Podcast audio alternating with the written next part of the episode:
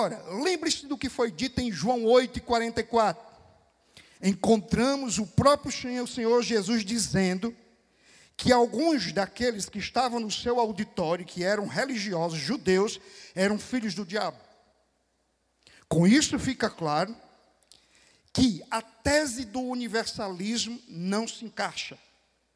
De que no final todo mundo vai ser salvo e todo mundo vai para o céu. Porque o que fica claro é que Deus tem os seus filhos e o diabo tem os seus. E somente os filhos de Deus, isto é, aqueles que nasceram de novo, vão para o céu cinco vezes aqui, além do texto que lemos, João usa a expressão nascidos de Deus para falar de uma realidade que não é futura simplesmente, já é presente. Veja, no capítulo de número 3, verso 9, João diz: O que é nascido de Deus não vive na prática do pecado. No capítulo 4, verso 7, ele diz: O que é nascido de Deus pratica o amor. No capítulo 5, verso 1, ele diz: O que é nascido de Deus crê que Jesus é o Cristo e ama seu irmão. E ainda no capítulo 5, verso 4, todo que é nascido de Deus vence o mundo. E no capítulo 5, verso 18, todo que é nascido de Deus não é escravo do pecado e o diabo não lhe toca. Todas essas verdades, João quer enfatizar que os filhos de Deus são aqueles que começam a experimentar da natureza de Deus e que, na essência, são diferentes e que suas obras, seu estilo de vida não é compatível com o mundo. Portanto, ser filho de Deus não é uma promessa para o futuro, mas uma realidade presente. Em Cristo, Deus nos fez, Deus se fez nosso Pai por meio da adoção. E agora você pode dizer: Aba, pai, papazinho.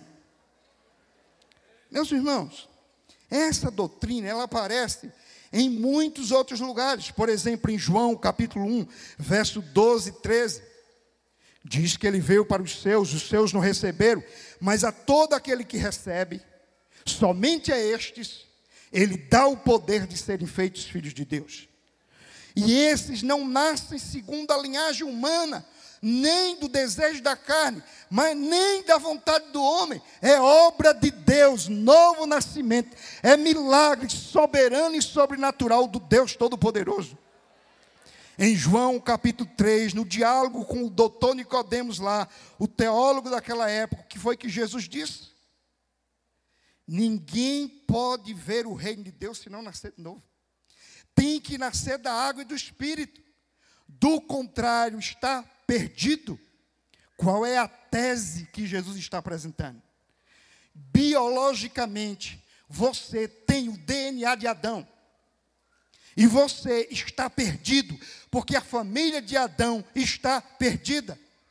Mas se você nascer da água e do Espírito, você passa a ter o DNA de Cristo, fazer parte da família de Cristo. Em Tito, capítulo 3, verso 5, diz: Ele nos salvou mediante o lavar da regeneração e da renovação do Espírito Santo. Em Tiago 1,18, segundo Sua vontade, Ele nos gerou pela palavra da verdade.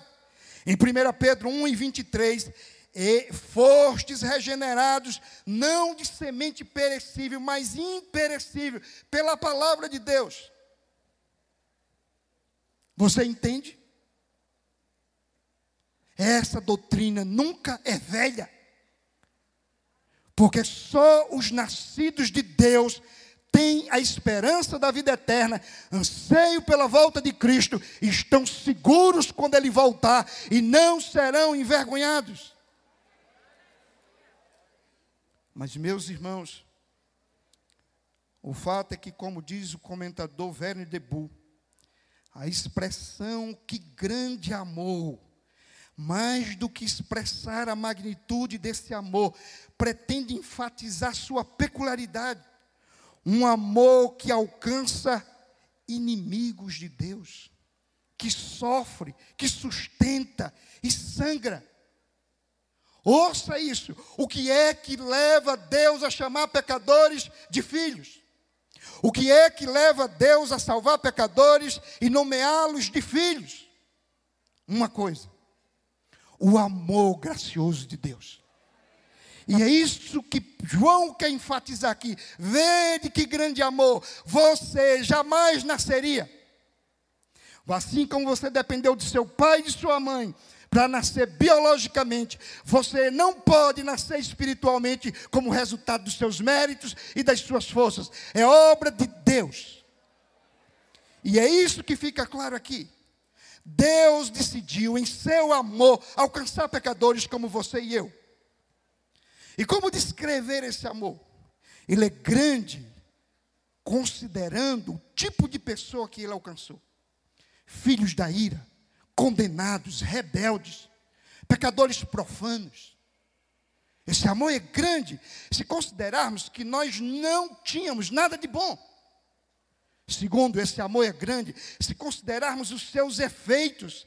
Ele não melhorou a nossa vida. Ele não tornou a nossa vida melhor. Ele nos transformou. Ele nos deu uma nova vida. Somos filhos de Deus.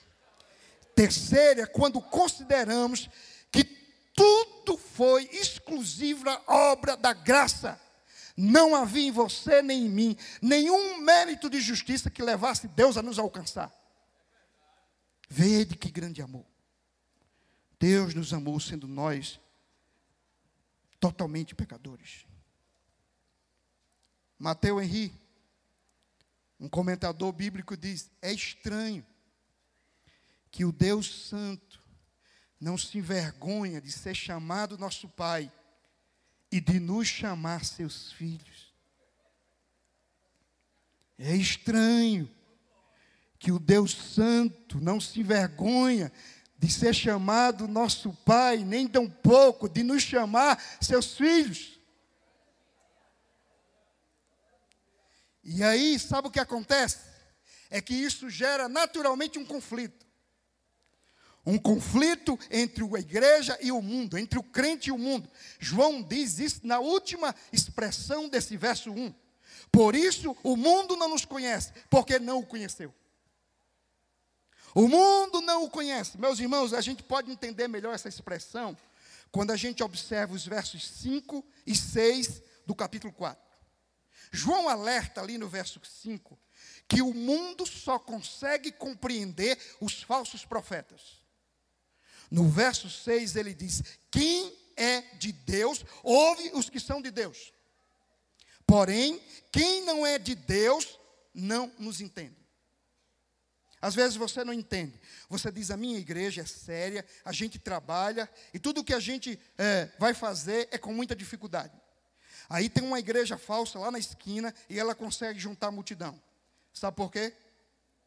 Eu não estou dizendo que isso aqui não tem exceção. Tem igrejas que crescem e que crescem porque o evangelho genuíno está pregando. Mas o que eu estou dizendo aqui, todas as vezes que o mundo manda um falso profeta para uma igreja, o mundo ouve esse falso profeta, porque ele é do mundo. Agora, sabem aqueles que ouvem a igreja? Somente aqueles que são de Deus.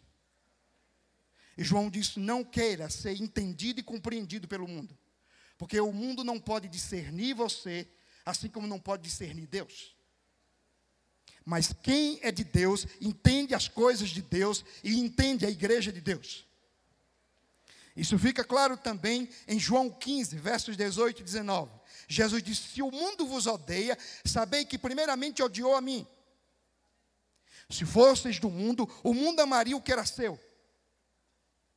Mas o mundo vos odeia, porque são, não sois do mundo. Pelo contrário, eu vos escolhi do mundo. Você sabe o que acontece?